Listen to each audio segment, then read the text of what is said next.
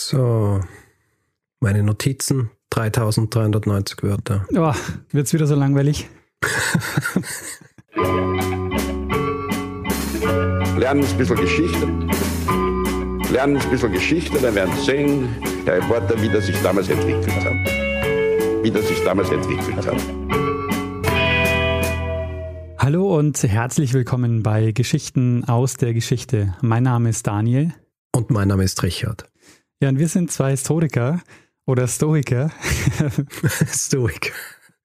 Ja, wir müssen deutlicher sprechen. Das stimmt. Also wir sind zwei Historiker, die sich Woche für Woche eine Geschichte aus der Geschichte erzählen, immer abwechselnd. Und immer so, dass der eine nie weiß, was der andere ihm erzählen wird. Genau so ist es. Ja, Richard, und wir sind angekommen bei Folge 309. Mhm. 309 Folgen Geschichten aus der Geschichte und das heißt, letzte Woche gab es auch schon eine. Weißt du noch, worüber wir gesprochen haben? Ja, du hast eine Geschichte erzählt und zwar über die Ursprünge des Urlaubs. Und du hast da eine schöne Verknüpfung hergestellt, also schön. Eine Verknüpfung zur Tuberkulose. Richtig. Also es ist, äh, es ist ein bisschen äh, Kultur und auch äh, Wissenschaftsgeschichte gewesen. Ja, genau. Und wir haben auch sehr viel, äh, sehr schönes Feedback dazu bekommen. Ein Feedback, was ich erwähnen muss, ich habe auch über eine Kreuzfahrt gesprochen Mhm. und habe die verkauft als die erste Kreuzfahrt, die es gab. Mhm. Es stimmt nicht ganz. Die Kreuzfahrt, die ich erwähnt habe, war die ähm, der Augusta Victoria im Jahr 1891. Es gab aber schon deutlich früher eine Kreuzfahrt. Äh, Man kann sagen, dass diese Kreuzfahrt, die Albert Ballin da organisiert hat, die hat die Kreuzfahrt bekannt und populär gemacht. Aber die ersten Kreuzfahrten, die tatsächlich ähm, stattgefunden haben, die wurden ab 1844 von der britischen Reederei P&O Cruises organisiert. Darauf hat mich Wolfgang hingewiesen. Vielen Dank dafür. Und es gab äh, sehr viele Ergänzungen dazu. Also die Geschichte des Reisens hat natürlich oder umfasst natürlich noch viel, viel mehr Themen als die, die ich im Podcast erwähnt habe. Hm. Und eigentlich bin ich immer versucht, bei solchen Themen im Titel sowas zu schreiben wie eine kurze Geschichte des oder so, ja. um anzudeuten, ah, es ist wirklich nur, nur ganz kurz angerissen. Äh, Es gibt noch Ja. viel mehr drumherum. Äh, so wie es gemacht hat bei der Folge über das Besteck. Eine kleine Geschichte des Bestecks ohne Löffel. Damit ja niemand auf die Idee kommt zu sagen, hm, aber was ist mit dem Löffel, Richard? Wieso sprichst du nicht über den Löffel? Einige ähm, hätten da gern auch mehr über die Ost- und Nordseebäder erfahren und Kai hat mich äh, noch auf einen sehr interessanten Aspekt hingewiesen, nämlich die Geschichte vom Meer als Sehnsuchtsort. Und das hätte nämlich auch noch sehr gut in die Folge gepasst. Es ist nämlich so, dass das Meer als so Sehnsuchtsort, das ist noch relativ jung. Das Meer und die Küste standen eigentlich für viele Jahrhunderte für Gefahr und für Schrecken. Mhm. Und nicht für diesen romantischen Ort, wo man den Sonnenuntergang beobachtet und ähm, Mhm. sich die Zeit vertreibt. Solange man sich nicht auf das Meer rauswagt, ist okay. genau. Sobald man drauf ist, schwierig. Genau, also ähm, vielen Dank für euer Feedback. Es war, war wirklich super. Hat mich äh, sehr gefreut. Sehr gut, mach mal eine Ergänzungsfolge irgendwann. Absolut, also folgen noch einige. Eine weitere kleine Geschichte des Urlaubs. Genau. Sehr gut.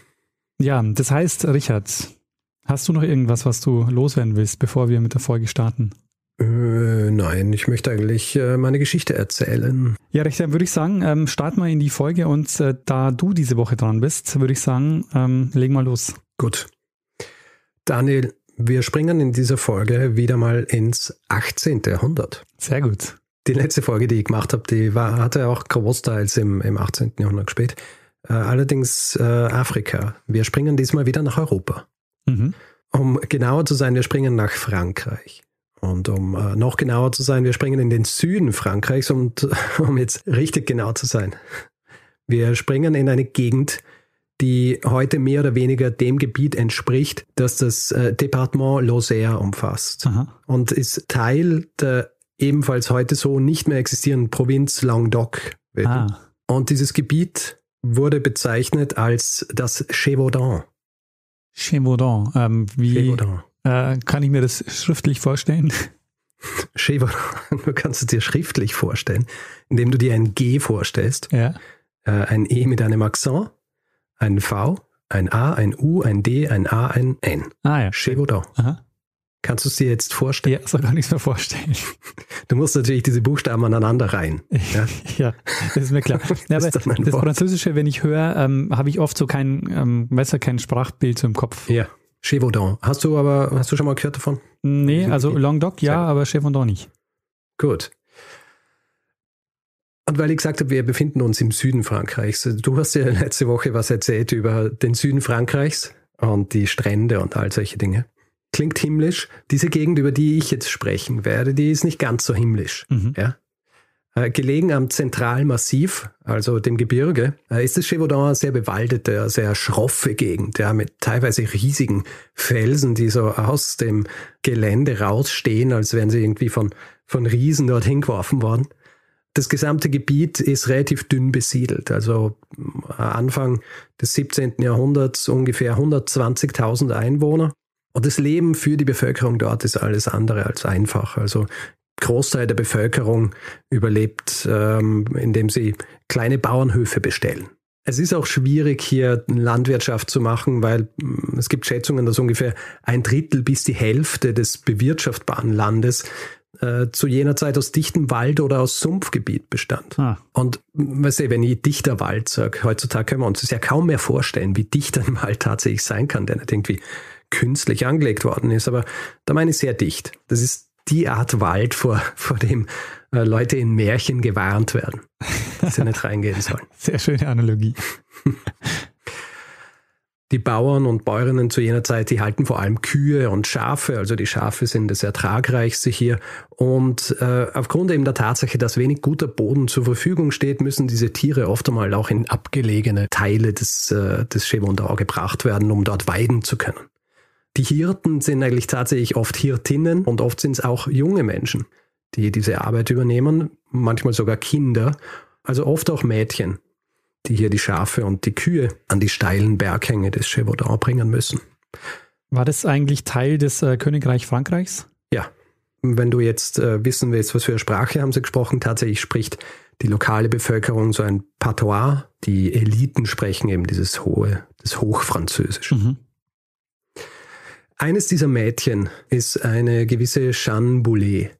Und diese Jeanne Boulet, die macht das, was sie schon unzählige Male vorher gemacht hat, auch am 30. Juni 1764. Es ist nicht genau klar, ob sie Schafe oder Kühe äh, weiden hat lassen an diesem stillen Hang, an dem sie sich befindet. Ähm, sie befindet sich nicht direkt im Gévaudan, sondern äh, angrenzend am östlichsten Ende des Gévaudan. Grundsätzlich ist dieses Weiden der Tiere ein recht einsames Unterfangen. Äh, man ist so ein bisschen auf sich allein gestellt, hört so unterschiedliche Geräusche, die ihm aber eigentlich bekannt sind. Als Jeanne Boulet an diesem Tag ihre Tiere weiden lässt, hört sie etwas, was ihr höchstwahrscheinlich nicht so bekannt ist und das ist auch etwas, was dafür sorgen wird, dass sie zum letzten Mal an diesem Hang gewesen sein wird, um diese Tiere zu hüten, denn sie wird nicht mehr lebend zurückkehren. Oh. Sie wird nämlich von einem wilden Tier angegriffen und getötet. Mhm. Jetzt ist es natürlich für die Familie ein großes Unglück. In der Region allerdings waren Angriffe durch wilde Tiere, vor allem Wölfe, jetzt keine Seltenheit. Das heißt, dieser Vorfall des Todes der Chanboulet, der dringt erst ein bisschen später zu den Verwaltern dieser Region. Allerdings am 8. August, also ein bisschen mehr als einen Monat später, wird ein 15-jähriges Mädchen in der Gemeinde Pyloros tot aufgefunden. Und Ende August stirbt dann ein 16-jähriger Junge nach äh, dem Angriff eines wilden Tiers, während er auf dem Feld zwischen der Stadt Longogne und dem Wald von Mercois arbeitet. Und schließlich dann, zwischen dem 1. und 26. September gibt es weitere vier tödliche Attacken, mhm. darunter auch zum ersten Mal eine Attacke auf eine erwachsene Person, eine 36-jährige Frau, die kurz vor Sonnenuntergang ganz in der Nähe ihres Hofes von einem wilden Tier getötet wird. Daniel, mit diesen Morden, ja. beziehungsweise mit diesen Toten im Sommer 1764 beginnt etwas, das sich drei Jahre lang wie ein Schatten über das Gévaudan legen wird, weil die von mir gerade aufgezählten Toten mhm. ähm, werden bis Ende 1767 nicht die einzigen Toten geblieben sein. Wir machen hier jetzt allerdings keine True Crime Folge. Ja? Und äh, wir werden auch obwohl es die Ereignisse und auch die späteren Augenzeugenberichte beinahe einfordern, keine Folge über Kryptozoologie machen. Stattdessen werden wir uns jetzt anschauen, warum wir heute überhaupt von diesem Ereignis noch wissen. Okay. Warum diese Geschichte von einem doch recht lokalen Ereignis zu einem frankreichweiten ich würde fast sagen, Spektakel wurde, das eigentlich so nicht so außergewöhnlich war, aber gerade in der Zeit auf einen sehr fruchtbaren Nährboden fiel. Aha. Gehen wir aber nochmal zurück ins Jahr 1764. Wann genau die Autoritäten der Provinz auf diese Reihe an Angriffen aufmerksam gemacht wurden, ist nicht ganz klar, weil die entsprechende Korrespondenz dazu nicht lückenlos existiert. Es gibt allerdings Berichte, dass schon im September des Jahres 1764 die Bewohner dagegen, wo diese Angriffe stattgefunden haben, sich äh, zusammengetan haben in Gruppen, um diverse Waldgebiete abzugehen und zu versuchen, dieses Tier, das verantwortlich ist für diese Angriffe, rauszulocken und zu töten.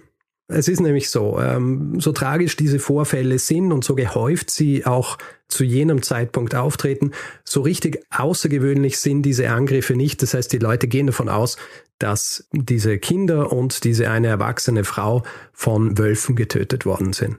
Wolfsangriffe in Frankreich zu jener Zeit absolut keine Seltenheit, vor allem nicht in diesem Gebiet. Also mhm. ein Historiker belegt Wolfsangriffe, die zwischen dem 16. und 19. Jahrhundert in Frankreich stattgefunden haben und ähm, sagt, die sind in die Tausenden gegangen. Hm. Ja, also äh, es gibt eine Zahl, dass ungefähr 9000 Tote äh, in diesem Zeitraum äh, zu beklagen waren aufgrund äh, der Angriffe von Wölfen. Was, 9000?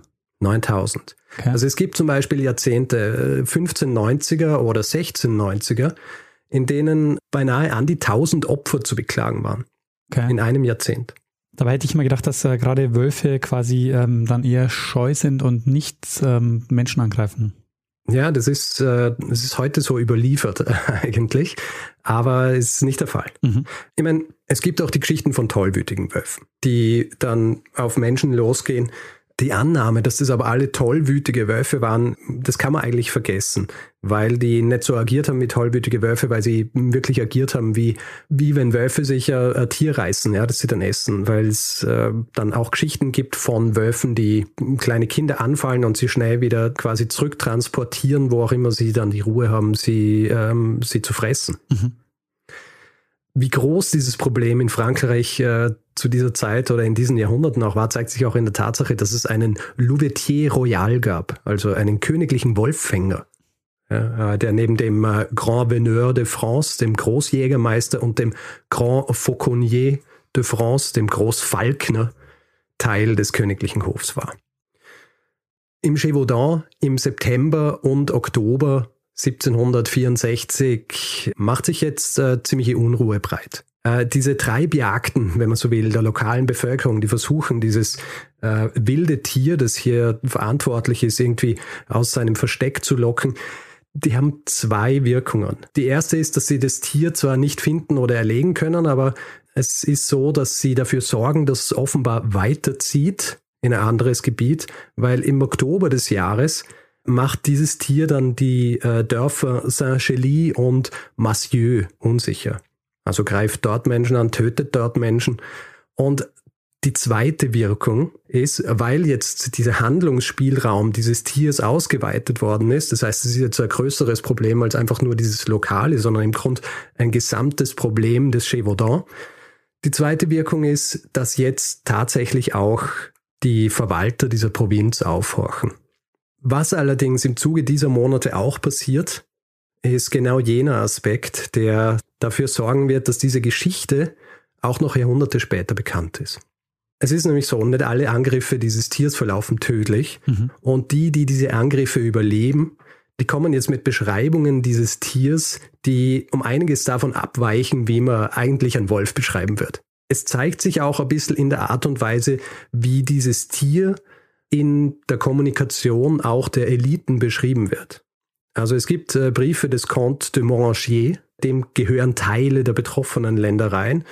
Und er beschreibt in diesem Brief äh, dieses Tier anfänglich als ein Bett feroz, also ein wildes Tier, wobei dieses Wort für Bett, was man übersetzen kann als Bestie eigentlich, standardmäßig verwendet worden ist für Tiere. Mhm. Ja, es ist nicht außergewöhnlich äh, jetzt, oder damit bezeichnet man kein außergewöhnlich wildes Tier in seinen Briefen wird dieses Feroz dann aber weggenommen und es wird dann nur noch als Bett bezeichnet. Und die Ausdrucksweise wird dann sogar noch drastischer. Es gibt einen Brief äh, eines Militärkommandanten Mitte Oktober 1764, wo schon von einem Monster geschrieben wird. Mhm. Ja, also von einem Monster.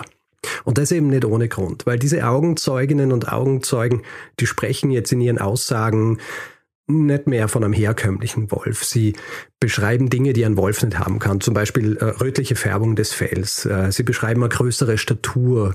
Äh, sie beschreiben lange Klauen und längere Zähne, als man sie von einem Wolf kennt. Ähm, manche erzählen sogar davon, dass dieses, dass dieses Monster auf zwei Beinen ging.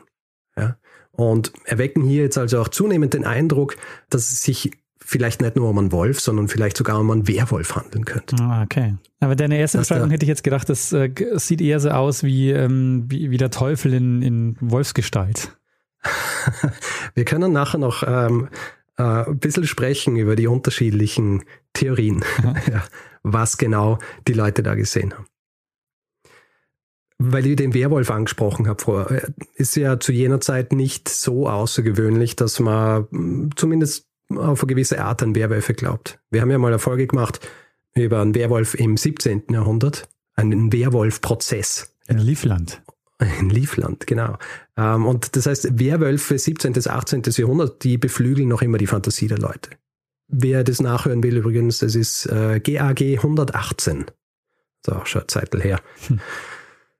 Es gibt noch eine weitere Tatsache, die die Leute davon überzeugt, dass es sich um ein Monster handeln muss. Es ist nämlich so, dass die Opfer teilweise auch enthauptet wurden. Ja, wozu du sehr viel Kraft brauchst. Und äh, außerdem wurden diese Opfer, zumindest wenn man diesen Beschreibungen glauben darf, äh, um einiges ärger zugerichtet, als es normalerweise die Opfer von wilden Tieren sind. Was die Leute dann dazu veranlasst, dass sie davon ausgehen, dass es nicht einfach nur ein Wolf ist, sondern dass es irgendwas Schlimmeres sein muss. Dass es eben nicht einfach nur ein Bett feroz ist, sondern auch ein richtiges Monster. Die Aufregung innerhalb der Bevölkerung ist jetzt schon so groß, dass die zuständigen Autoritäten und auch die Eliten dieser Gegend nervös werden. Es wird ein Kopfgeld auf das Tier ausgesetzt. Es werden lokale Treibjagden veranstaltet. Alles ohne tatsächlich das äh, eine Tier zu finden, das sie sich erhoffen zu finden. Es dauert dann eine Zeit lang, bis die Verwaltung dann auch tatsächlich so eingreift, was auch so ein bisschen mit den komplizierten Verwaltungsstrukturen zu jener Zeit äh, zu tun hat. Ja, also das Land war eigentlich eingeteilt in Generalités, die ungefähr den heutigen Provinzen entsprechen, die wiederum von äh, Intendanten oder Intendants verwaltet wurden. Die wiederum mussten sich ihre Kompetenzen mit Gouverneuren teilen. Hier ist es so, dass diese Gouverneure aber alte Adel waren und die Intendanten, die waren ernannte Adel. Und diese Intendanten, die haben Subdelegaten gehabt. Leute, die für sie arbeiten, die näher am Volk waren, mhm. wenn man so will. Und ähm, der Intendant für diese Gegend war ein äh, gewisser Saint-Priest und der hat einen Anderling oder einen, der für ihn arbeitet im Gévaudan, der heißt Etienne Lafont. Und dieser Etienne Lafont, der ist derjenige, der jetzt den Ball so ins Rollen bringt. Ja. Mhm. Der spricht mit dem äh, Comte äh, den ich vorher schon erwähnt habe, der sorgt dafür, dass hier die Aufmerksamkeit von einer lokalen Entwicklung zu einer überregionalen wird. Und das Resultat ist, dass Truppen aufgestellt werden. Hm. Die erste Person, der diese Aufgabe anvertraut wird, äh, ist ein gewisser Jean-Baptiste Duhamel. Er ist Kommandant eines äh, Dragonerregiments und er ist jemand, der das anhand von Treibjagden macht. Er hat äh, genug Männer im Rücken, er kann hier äh, große Treibjagden veranstalten. Es werden viele Wölfe getötet, aber die Bestie können sie nicht fangen. Gehen die ähm, eigentlich davon aus, dass es ein Tier ist oder gehen die davon aus, dass es mehrere Tiere sind? Sie gehen zu diesem Zeitpunkt einmal davon aus, dass es ein Tier ist. Mhm. Weil sie sagen, gut, diese Art und Weise, wie diese Menschen getötet worden sind, das, äh, das ist alles so ähnlich, das kann eigentlich nur ein Tier sein. Bei Duhamel passiert jetzt auch dasselbe, wie es beim Kant schon passiert ist, der es in seinen Briefen niedergeschrieben hat. Dieses Raubtier, das wird jetzt auch in seiner Darstellung so ein bisschen überhöht und es werden auch Theorien angestellt, dass es sich vielleicht nicht um einen Wolf handelt, sondern um ein exotischeres Tier. Ja, zum Beispiel einen Leoparden. Ah. Ähm, und der Comte zum Beispiel ist der Meinung, dass es sich vielleicht um einen Löwen handeln könnte. Hier bewegen wir uns jetzt auch schon ein bisschen weg von der Art und Weise, wie diese Geschichte gern vermittelt wird. Es ist ja so, die Geschichte ist in Frankreich eine sehr bekannte Legende und wird grundsätzlich eher so vermittelt, dass diese Überlegung, dass es sich nicht um einen Wolf handeln könnte, sondern um was Schlimmeres, Größeres, Brutaleres oder Böseres, dass das zurückzuführen war auf den Aberglauben und die, die Leichtgläubigkeit der lokalen Bevölkerung. Also wenn man heute liest drüber, dann heißt es, ja, die lokale Bevölkerung, die war eben so abergläubisch und hat das irgendwie auch als Strafe Gottes und so weiter gesehen, was hier natürlich von der Kirche dort auch ähm, so vermittelt worden ist, teilweise. Tatsächlich ist es so, dass jetzt schon bald Mitglieder der Eliten anfangen, diesem Ganzen ihren eigenen Anstrich zu geben. Einerseits das, was ich gesagt habe, mit ein bisschen exotischeren Anstrich, exotischeres Tier als ein Wolf. Was interessant ist, weil gerade zu jener Zeit äh, bildet sich ja die Aufklärung so richtig aus. Also 1760er Jahre befinden wir uns gerade so ein bisschen in diesem in einer Zwischenwelt, wenn man so will, ja, was jetzt die, äh, die Geisteswissenschaft und die Naturwissenschaft angeht. Ja, die Aufklärung ist zwar in vollem Gang, aber es äh, gibt noch genug Leute, auch Gelehrte und auch Eliten, also solche, die es eigentlich besser wissen müssten, die noch immer zu einem gewissen Glauben an das Übernatürliche ähm, und Magie und, und, und, und solchen Dingen anhängen.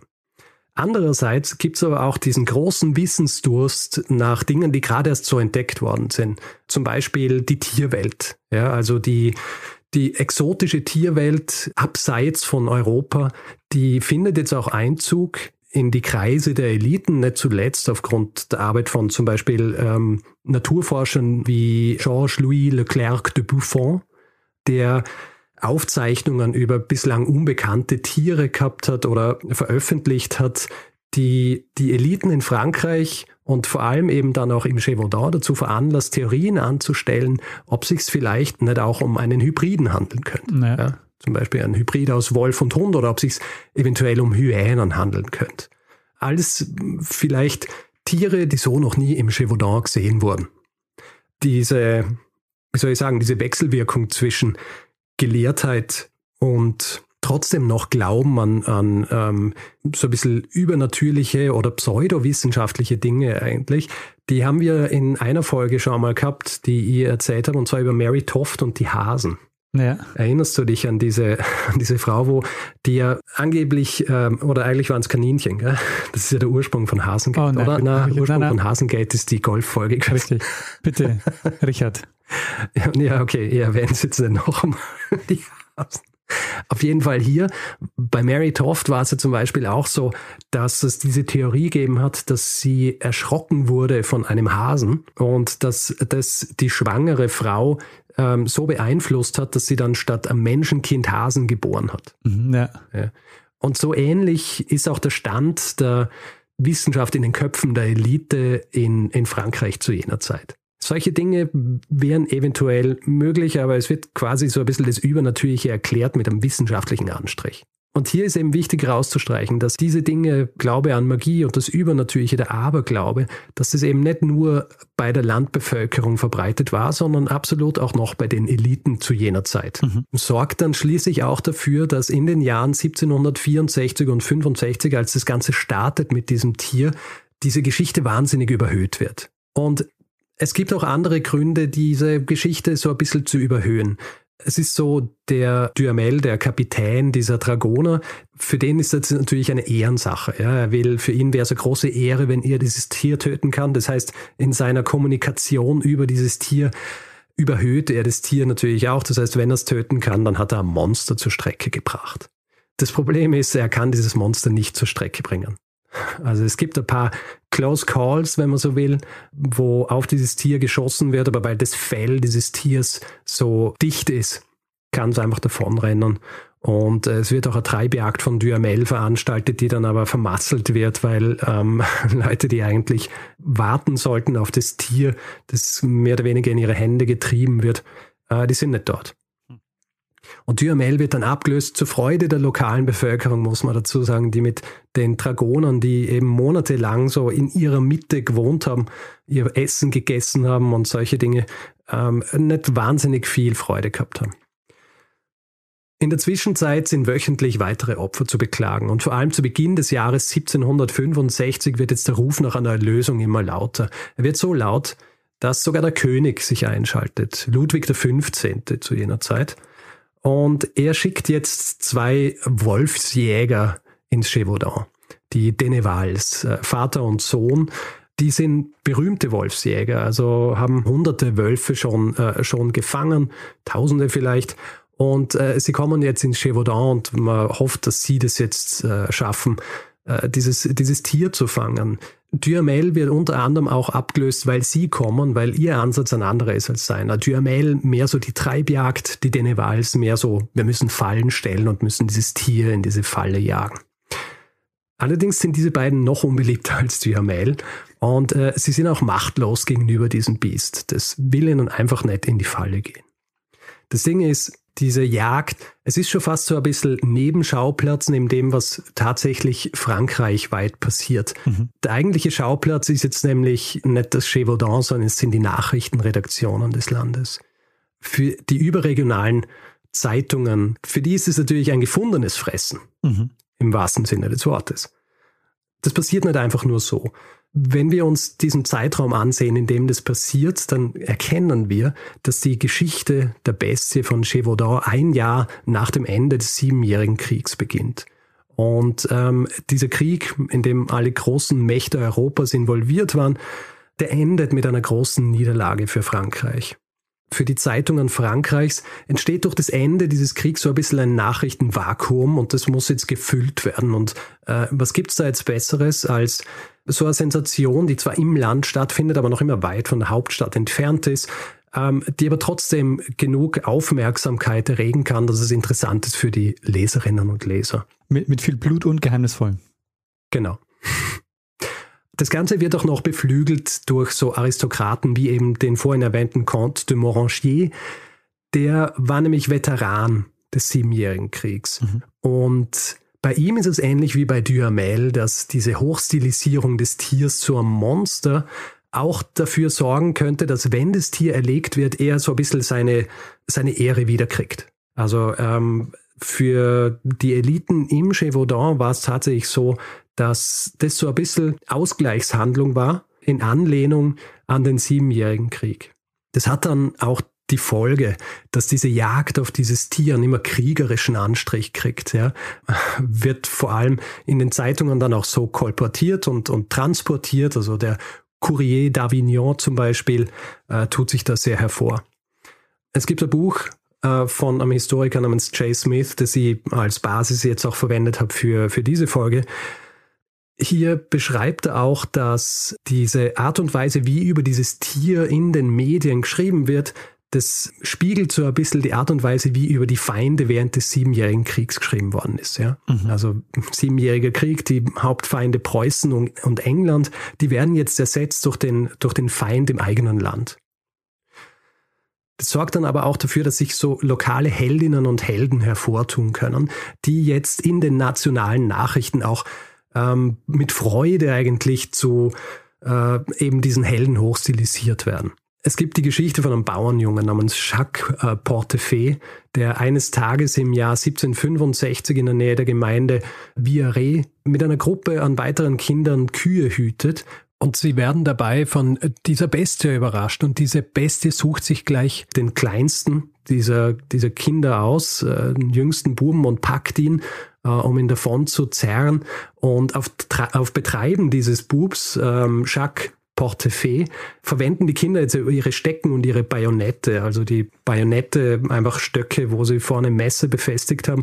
Und sie, ähm, sie treiben jetzt dieses Biest in einen der Sümpfe, von denen es im Gévaudan viele gibt, und piesacken das Biest so lang mit ihren Waffen, bis es den kleinen Jungen wieder freigibt, der auch tatsächlich überlebt. Und diese Geschichte landet dann in der Gazette de France. Und ich habe gelesen, die Geschichte landet dann sogar in Boston. Und es folgen in den weiteren Monaten sieben weitere Artikel über den Jungen, der jetzt groß gefeiert wird, äh, so groß, dass sogar der König auf ihn aufmerksam wird. Was vielleicht auch der Grund ist, dass die Gazette de France so viel über ihn schreibt. Ist ein bisschen eine Wechselwirkung hier. Und diese Geschichte Frankreich weit wird eigentlich erst abgelöst durch einen weiteren mutigen Akt einer Person im Gévaudan, und zwar einer gewissen Jeanne Vallée, die auch bekannt ist als Jeanne Chouf. Im März 1765 wird sie nämlich ebenfalls von diesem Bies angegriffen, und zwar direkt im Garten ihres Hauses in einem winzigen Dorf namens Bessier. Wie du zu sagen pflegst, Daniel, ein verschlafenes Bauerndorf. naja, wenn es ein Bauerndorf ist, dann ist es nicht verschlafen. Gut gelernt. Sie wird also da in ihrem Garten angegriffen, während sie auf drei ihrer sieben Kinder schaut und diese Bestie springt in diesen Garten und äh, versucht immer eines ihrer Kinder zu packen und ähm, sie wehrt sich minutenlang. Sie springt teilweise auch auf den Rücken dieser Bestie und äh, schlussendlich kann sich die Bestie aber doch mit einem ihrer Söhne, ihrem sechsjährigen Sohn, im, im Maul davon machen. Sie rennt ihm aber nach und einer ihrer erwachsenen Söhne, der mittlerweile aus dem Haus gekommen ist, der rennt mit. Es ist auch, äh, hat auch so eine Lanze dabei und es äh, kommt auch noch so ein großer Hund mit, der ihnen beim Schafehüten hilft normalerweise und die kämpfen jetzt zu dritt gegen diese Bestie und sie schaffen es tatsächlich der Bestie auch wieder den, den Sohn von Shan zu entreißen. Das Kind überlebt zwar nicht, Shan wird aber groß gefeiert. Ja, also es kommt äh, der Comte vorbei. Alle großen Zeitungen des Landes schreiben über sie, eben auch wie die Gazette de France und Courrier d'Avignon. Und sie wird als Heldin mit, mit beinahe übermenschlichen Kräften gefeiert. Mhm. Inmitten dieses gesamten Medienfurors versuchen sich jetzt eben diese unterschiedlichen Männer daran, dieses Biest zu fangen und äh, vielleicht auch ihre Ehre zu retten dabei. Die Denevals, die ich vorher erwähnt habe, die Wolfsjäger, die scheitern an der fehlenden Unterstützung durch die lokale Bevölkerung. Sie werden abgelöst und zwar schickt der König selber seinen königlichen Gewehrträger, François Antoine. Interessanterweise stoppt ab diesem Zeitpunkt die nationale Berichterstattung über das Gévaudan. Also gerade als Antoine bestellt wird, was einerseits damit zusammenhängen kann, dass äh, die Denevals so kläglich gescheitert waren und weil sie ja vom Hof, also vom König selbst bestellt worden waren, hat es wahrscheinlich ein schlechtes Licht auf den König selbst geworfen. Und das äh, sollte unterbunden werden, indem es nicht breitgetreten wird in den Medien. Es kann aber auch bedeuten, dass hier nach diesen Monaten der Sensationslust und nach diesen Monaten, in denen erzählt wird, was für ein übernatürliches Wesen das vielleicht ist, dass der Hof vielleicht langsam zur Vernunft kommt und ähm, gemeinsam mit den anderen Eliten dieses Landes und erkennt, dass es sich höchstwahrscheinlich tatsächlich nur um Wölfe handelt und nicht um irgendein übernatürliches oder exotisches Wesen. Und Antoine soll diesem Spuk jetzt tatsächlich endlich ein Ende bereiten. Und er schafft es im September 1765, einen Wolf in der Nähe von Chasse zu erlegen, äh, der in seiner schieren Größe wahnsinnig beeindruckend ist und auch tatsächlich aufgrund diverser Narben, von denen Augenzeugen erzählt haben, als diese Bestie identifiziert zu werden. Dieser Wolf wird, nachdem er getötet worden ist, ausgestopft. Er wird dann nach Versailles gebracht und wird dort am Hof hergezeigt. Und natürlich freuen sich die Leute, dass jetzt dieses Biest gefangen worden ist, aber äh, sie sind auch ein bisschen enttäuscht weil es ist einfach nur ein Wolf. Ja. Und es dauert eine Zeit, bis Antoine die ihm versprochene Belohnung kriegt. Er kriegt sie dann schlussendlich auch und er kriegt noch eine weitere Ehrung, nämlich ein Wappen, wo ein am Boden liegender Wolf zu sehen ist. Mhm.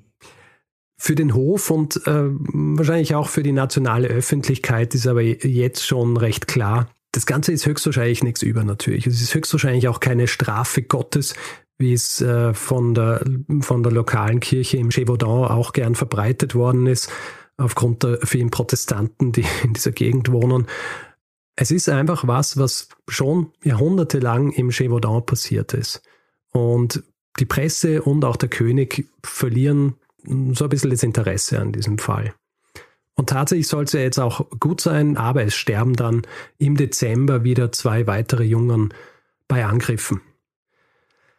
Es wird dann tatsächlich von einem Jäger namens äh, Jean Chastel ein weiteres Raubtier getötet. Hier ist es auch so, dass kolportiert wird, dass zum Beispiel die Kopfform dieses Tiers, das er erlegt hat, sehr untypisch für einen Wolf war. Ja, äh, zu lang ähm, und, und, und solche Dinge.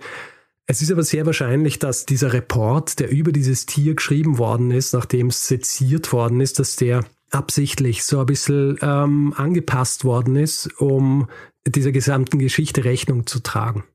Als dann mit Ende 1767 diese Angriffe enden, sind geschätzt 80 bis 100 Tote zu beklagen. Genaue Zahlen gibt es dazu nicht. Und aufgrund der erwähnten Gründe ist es sehr wahrscheinlich, dass die manchmal in äh, dieser Geschichte kolportierten Zahlen von bis zu 500 Toten äh, in erster Linie der Sensationslust zu verdanken waren und nicht tatsächlich der Realität entsprechen. Und obwohl sich die Zeitungen in den weiteren Jahren über die Ereignisse im Gévaudan ausschweigen, erwacht diese Bestie dann in späteren Jahrhunderten wieder zum Leben, also 18., 19. Jahrhundert, jetzt aber versehen mit einer eindeutigen Ausrichtung, und zwar, dass es in erster Linie ausgelöst wurde durch den Aberglauben dieser ländlichen, ungebildeten Bevölkerung und ähm, dass es nicht ein Zusammenspiel war aus der, aus der Geltungssucht und teilweise eben auch dem Halbwissen dieser gerade in, in einer Transformation befindlichen Elite von einer klassischen zu einer aufgeklärten Gesellschaft. Und deswegen wird die Geschichte dann auch in den weiteren Jahrhunderten immer noch mehr überstilisiert. Also heutzutage ist die Geschichte der Beste von Gévaudan eine der populärsten französischen Legenden überhaupt. Es gibt unzählige Bücher drüber, mhm. ähm, vor allem jene, die sich eben mit Kryptozoologie auseinandersetzen, weil jeder denkt, gut, es können nicht Wölfe gewesen sein, es muss irgendwas anderes gewesen sein. Es gibt auch Filme zu dem Thema. Du kennst vielleicht den Film Pack der Wölfe aus dem Jahr 2001. Nee. Von Christophe Gant wo sich herausstellt, dass ein gepanzerter Löwe ist, ah. der von jemandem aufs Töten trainiert wurde. Mhm. Ja, der Film an sich ist, ähm, wie soll ich sagen, nicht sehr historisch akkurat, ja. aber er ist, äh, er ist recht unterhaltsam. Mit Vincent Cassel, den ich äh, sehr schätze mhm. als Schauspieler. Auf jeden Fall gibt es heutzutage auch noch wahnsinnig viele Theorien, wer jetzt tatsächlich für diese vielen Toten verantwortlich ist. Ähm, das 19. Jahrhundert gebiert dann auch zum Beispiel Psychopathen, die einen Hund oder ein Raubtier abgerichtet hätten, um diese Menschen zu töten. So ähnlich wie es dann auch in diesem Film transportiert wird.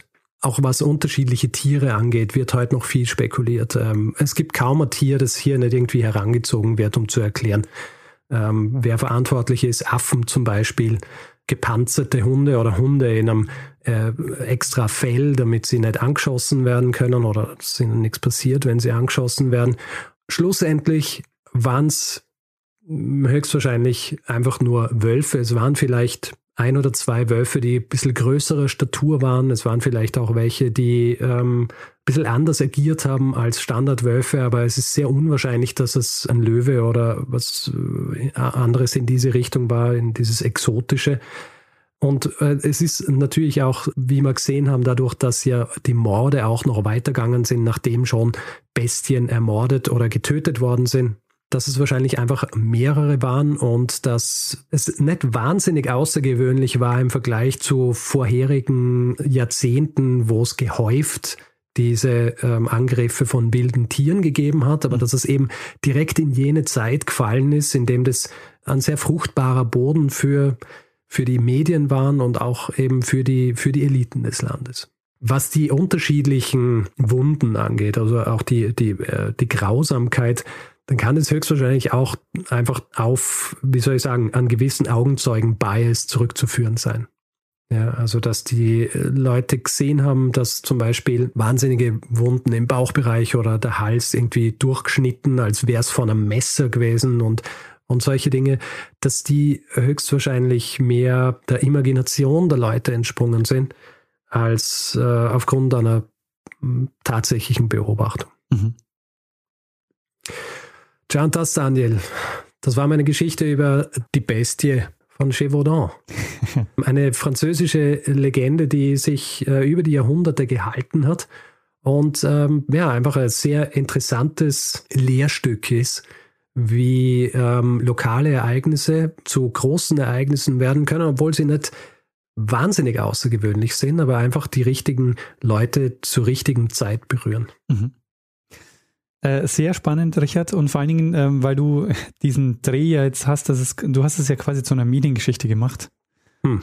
Was ich sehr spannend fand, weil ich habe mich natürlich jetzt die ganze Zeit gefragt, warum ausgerechnet da, wenn es, ähm, wenn der, wenn Wolfsangriffe ein sehr übliches Phänomen waren in Frankreich zu dem Zeitpunkt. Hm. Also warum gibt es genau zu dem Zeitpunkt da diese Bestie, ähm, wo man diese Geschichte wahrscheinlich vielleicht sogar überall in Frankreich zu dem Zeitpunkt hätte erzählen können? Ich glaube, dass schon in dieser Gegend im Vergleich zum, zu Rest Frankreich es mehr ähm, Wolfsangriffe gegeben hat. Und ich glaube auch, dass hier vor allem dieses Terrain, also die Tatsache, dass das hier dieses, dieses sumpfige und dann teils auch sehr steinige und dicht bewaldete, äh, dass das noch einiges dazu getan hat zu dieser ganzen Geschichte. Äh, und dann glaube ich auch, dass tatsächlich diese Wechselwirkung zwischen, ähm, weil es ist weit von Paris entfernt gewesen, es ist weit von der Lebenswelt dieser Eliten und auch von denen, die die, die, die Zeitungen geschrieben haben, entfernt gewesen. Das heißt, du hast hier ein lokales Phänomen gehabt in einer Gegend, die aber ohnehin für viele in Frankreich schon als äh, sehr wilde Gegend und als äh, geheimnisvolle und gefährliche Gegend und so weiter wahrgenommen worden ist. Und wenn du das dann verknüpfst, dann hast du Geschichte. Ja. Und vor allen Dingen, äh, du hast eine Geschichte von, von Leuten, die darüber berichten und die sich ähm, ja die, die Dokumente darüber verfassen, die das Ganze ja nicht äh, bildlich festhalten können. Hm. Weil du hast keine, äh, keine Smartphones ähm, und keine, keine Kameras. Ich meine, es hat Fotos genug äh, Zeichnungen gegeben. Genau, die Zeichnungen. Aber natürlich immer basierend auf den Augenzeugenberichten. Und ich meine, du als, ähm, du weißt es ja auch, Augenzeugen äh, sind schwierig. Ja, genau. Zeichnungen verleiten natürlich dazu, das Ganze ein bisschen ähm, ja, mehr auszuschmücken. Absolut. Und das schaukelt sich dann natürlich hoch. Ja. Bis zu einem gewissen Grad, bis äh, dann irgendwie das Interesse dann daran verloren wird. Und dann, dann wird die Geschichte auch, dann verliert sie auch so diesen, ähm, diesen Charakter des Übernatürlichen und so weiter. Aber ich frage mich, äh, gibt es den ausgestopften Wolf noch in Versailles? Ich glaube nicht. Jetzt habe ich, hab ich, nicht, äh, hab ich nicht recherchiert. Äh, ich meine, es könnte sein, aber ich glaube nicht. Weil es muss ja auch enttäuschend gewesen sein. Du, du jagst dieses Biest und am Ende ja. ähm, erlegst du einen Wolf und denkst da wahrscheinlich, ja. Hm. Hm. Also noch enttäuschender war es bei dem zweiten Tier, das von Chastel geschossen worden ist, weil ähm, das ist nicht rechtzeitig äh, zum Hof kommen. Deswegen, ähm, es gibt diese Geschichte, dass es dann zum Hof gebracht worden ist und es war schon verwest und quasi nur noch quasi stinkendes Fleisch und ein paar Knochen. Und äh, da, da war die Freude auch nicht wahnsinnig groß. Und es war halt auch schon ein bisschen nach diesem Zeitpunkt, als es, als sich der Hof tatsächlich dafür interessiert hat. Ja.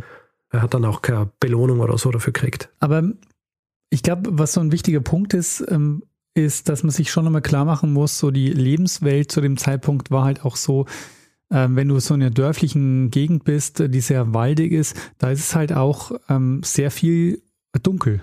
Oh ja. Also da ist, ähm, also im Gegensatz ja, ich meine, du schaust heute. natürlich schon, dass du, dass du, wenn du deine, deine Tiere rausführst, dass du das untertags machst. Ja. Und nicht, wenn es schon dunkel ist, aber es äh, reicht ja auch, also Oft haben diese Tiere zum Beispiel auch im Wald grasen müssen, weil es nicht genug zur Verfügung gestanden ist äh, außerhalb. Und so ein Wald ist halt äh, sehr dicht und geheimnisvoll und gefährlich. Da kann dir schnell mal was anspringen. Hm.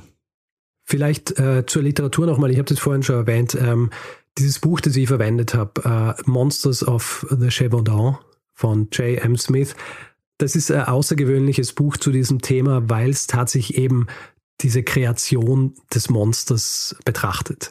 Also diese Entstehung dieses Monsters in den Köpfen der Leute durch die Nachrichten, durch die Art und Weise, wie sich das auch ähm, im, im Land so verbreitet hat.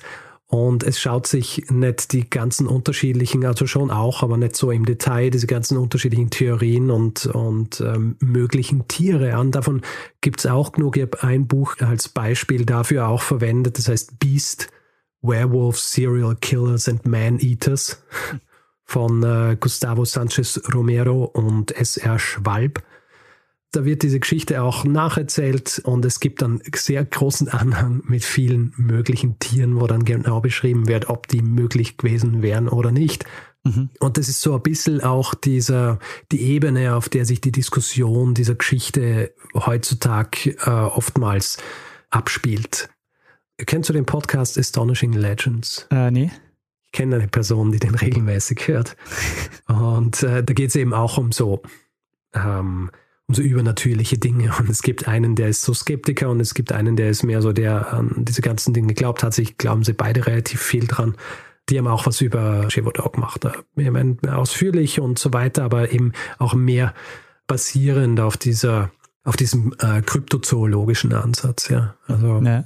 Quasi wer, wer die Geschichten um, um Nessie mag, mag dann wahrscheinlich auch die Behandlung des äh, Biss von Chevaudan auf so eine Art. Aber in dem Titel war jetzt auch gerade noch Serial Killer. Also das ist auch noch eine ernsthafte Theorie, die kursiert. Naja, das ist das, was ich erwähnt habe, ähm, was dann so im 19. und 20. Jahrhundert oder 18. bis 19. Jahrhundert passiert, dass hier das Setting dieser gesamten Geschichte wird dann zum Beispiel mehr in so einem, in so einem mittelalterlichen Setting angesiedelt, wo du dann eben diese sinistren Gestalten hast, die, oder so eine geheimnisvolle, sinistre Gestalt, die ein Tier züchtet, um Leute zu töten. Aha. Solche Dinge. Also ja, viele, viele Theorien hat es gegeben äh, dazu. Ich bin relativ überzeugt davon, dass es einfach tatsächlich ein Phänomen war, das äh, so schon einige Male stattgefunden hat. Es ist auch nachdem die Morde aufhören, um 1767 rum, gibt es äh, ein Jahr später, ein paar Jahre später wieder Tote, die äh, von, von Tieren angefallen worden sind, von Wilden und höchstwahrscheinlich Wölfen. Also es hört ja nicht komplett auf, es hört aber quasi im Rahmen dieser Geschichte auf, weil es nicht mehr mit reingenommen wird in diese Tradition. Das finde ich auch sehr interessant, dass es offensichtlich diesen Zeitraum gibt, ähm, unter dem es, weil du es jetzt, du hast es jetzt so formuliert, da fällt es noch rein oder es fällt nicht ja. mehr rein. Dass es sozusagen ja. wirklich so ein, so ein abgeschlossenes ähm, Thema quasi auch ist. Ich glaube eben auch, weil das, ähm, weil es so transportiert worden ist während dieser Jahre. Also du hast 1764 und 65, das war so diese Hochphase ähm, der Aufregung. Mhm. Ja, das war die Hochphase der der Medienberichterstattung. Äh, das war die Hochphase, als der König sich eingeschalten hat, als unterschiedliche Versuche gegeben hat. Und dann äh, nimmt es eben äh, so langsam ein bisschen ab und dann werden natürlich auch diese weiteren Vorkommnisse nimmer mit reingenommen in dieses Konstrukt. Ähm, Gibt es jemanden, der dich auf diese Geschichte gebracht hat oder hast du Gibt es jemanden, fragt er. Das Ganze war ein Hinweis von Frank, Philipp, Robert, Birgit, Lukas und Sebastian. Und zwar nicht alle gemeinsam, ja. sondern alle einzeln. Sehr gut. Also ich glaube, Frank und Philipp haben es mal Anfang dieses Jahres geschickt und da habe ich mir dann gedacht, hm, gut, jetzt mache ich mal eine Folge. Ähm, ja, Richard, ich habe jetzt gerade bei mir auch nachgeguckt äh, und habe mal äh, die, die Suche laufen lassen. Ich habe tatsächlich auch drei Hinweise zu dem Thema, ah, nämlich von Miriam, Aline und Pascal. Jetzt haben wir ähm, auf einen Schlag neun Leute zufriedengestellt. Sehr gut. Oder acht, neun, sowas. Sehr gut, gut, Richard. Also wenn Sie zufrieden sind mit der Art und Weise, wie wir es behandelt haben. Genau, das äh setzt es voraus. Ja gut, Daniel. Ähm, ich äh, habe alles erzählt, was ich erzählen wollte zum Tier, zum wilden Tier, zur Bestie. Und ähm, würde sagen, wir können weitergehen zum nächsten Teil dieses Podcasts. Sehr gut, dann würde ich sagen, machen wir den Feedback-Hinweis-Blog. Gut, Wer Feedback geben will zu dieser Folge, kann das per E-Mail machen. Feedback at geschichte.fm kann es auf unserer Website machen. Geschichte.fm kann es ähm, auf Twitter machen, da haben wir einen Account, auf Facebook haben wir auch einen Account, äh, auf Spotify kann man uns folgen. Und wer uns reviewen will, Sterne vergeben und solche Dinge, kann das zum Beispiel auf Apple Podcasts machen oder auf panoptikum.io oder grundsätzlich überall, wo man Podcasts bewerten kann. Wer keine Lust hat, hier in diesem Podcast Werbung zu hören, hat die Möglichkeit, sich einen Feed zu kaufen bei Steady. Da bekommt ihr dann auch die Folge jeden Mittwochvormittag äh, ausgeliefert in euren Podcatcher oder wo auch immer ihr den Podcast hört, aber eben ähm, die Folge ohne Werbung. Ihr findet das Ganze unter geschichte.fm slash steady. Wir freuen uns, wenn ihr uns ein bisschen was in den Hut werft und uns dabei unterstützt, hier jede Woche eine Geschichte zu erzählen. Wir haben mal die Hinweise, die ihr dazu braucht, auf der Webseite zusammengefasst. Ihr findet den Link dazu in den Show Notes.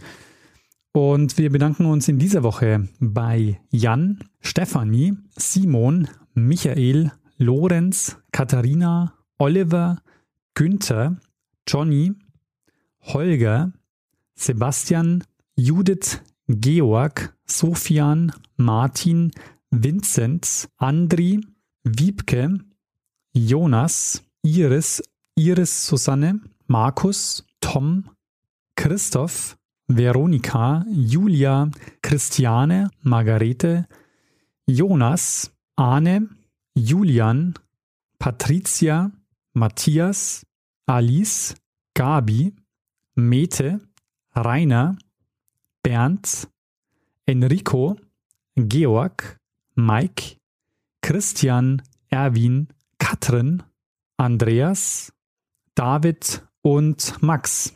Vielen, vielen Dank für eure Unterstützung. Ja, vielen herzlichen Dank. Tja, Richard, da würde ich sagen, machen wir das, was wir immer machen. Genau, geben wir dem einen das letzte Wort, der es immer hat. Bruno Kreisky. Lernen ein bisschen Geschichte. Lernen ein bisschen Geschichte, dann werden Sie sehen, Herr Reporter, wie das sich damals entwickelt hat. Wie das sich damals entwickelt hat.